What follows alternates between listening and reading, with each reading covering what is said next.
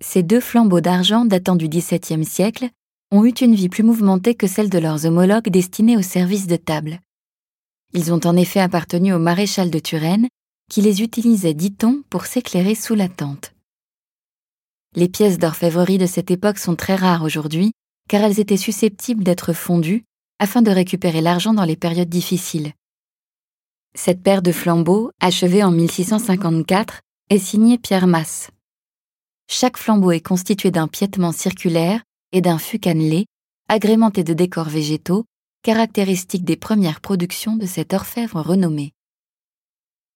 Il était alors courant que les officiers les plus riches emportent avec eux ce type d'objet de grande valeur dans leur bagage de campagne, s'entourant parfois d'une véritable maison domestique.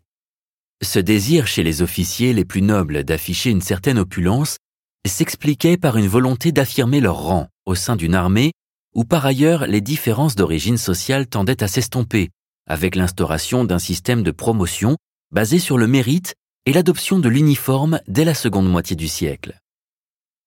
Dans ce contexte, les inégalités se creusèrent entre de riches officiers et d'autres, moins fortunés, qui étaient tentés de s'endetter afin de se maintenir au niveau d'ostentation de leur père.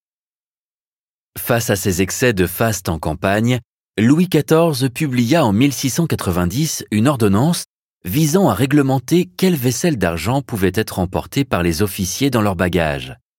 Dès lors, seules les cuillères, fourchettes et gobelets furent autorisés, du moins sur le papier.